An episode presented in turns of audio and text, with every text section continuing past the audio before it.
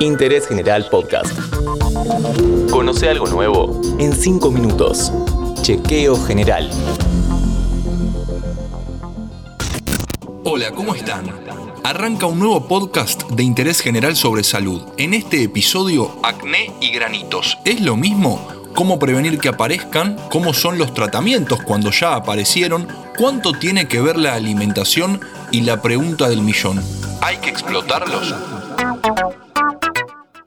Para charlar un poco de este tema, nos contactamos con una dermatóloga y se presenta ahora mismo. Hola, ¿cómo están? Mi nombre es Irene Bermejo, soy médica dermatóloga y el lugar de trabajo habitualmente donde me pueden encontrar es en la clínica Irene Bermejo Advanced Dermatology, en pleno corazón de Belgrano. Empecemos por el principio. Granos y acné, ¿son lo mismo? El acné, por definición, es una, una entidad polimorfa. Granos, ¿es lo mismo que acné?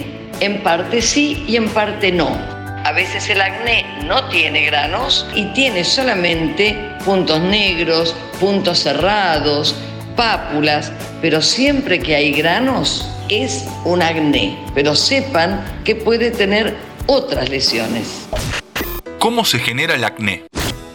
Para que haya acné tiene que haber un defecto en el folículo por donde sale el sebo que no se sabe por qué está taponado. Al no poder salir ese sebo, ese sebo queda amontonado, se sigue aumentando el tamaño de la glándula sebácea y entonces se inflama, se infecta y ese pequeño punto negro inicial se va convirtiendo en todas las lesiones que podemos ver en el acné. ¿Hay alguna relación con el tipo de alimentación que tenemos? En parte sí, en parte no.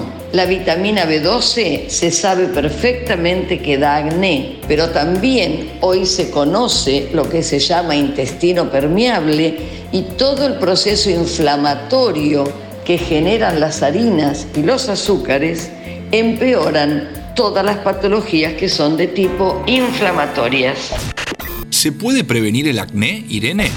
Les diría que lamentablemente no se puede prevenir cuando hay una lesión característica que es ese taponamiento del folículo. Pero ¿qué ocurre? Si yo tengo buenos hábitos de higiene, si aprendo desde chico a limpiar y a humectar la piel, y también a evitar alimentos ricos en dulces, ricos en harinas, alimentos procesados, sacarina, voy a tener un organismo más desinflamado que me va a prevenir de alguna manera la aparición del acné. Hablemos ahora de la importancia de atender el acné desde temprano. Cuando aparece chiquitito o cuando aparece que la mamá o el chico dice no, pero no es nada, uno nunca sabe hacia dónde va a ir dirigido o hacia dónde va a llegar ese acné. Y recuerden que el acné puede durar entre 10 y 15 años si uno no hace nada con él. Por otro lado, lo que uno trata de minimizar cuando actúa sobre el acné son las cicatrices que van a quedar de por vida o que además uno va a tener que hacer interacciones más fuertes como sería un láser.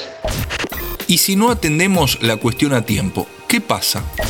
Justamente esos casos graves, esos casos que dejan cicatriz, son aquellos donde las lesiones se han profundizado y entonces ya no tenemos la simple pústula. Las lesiones están más adentro, más profundas, convirtiéndose en forúnculos, nódulos, fístulas. Y entonces esas lesiones que están más profundas son las que van a dejar las cicatrices desagradables.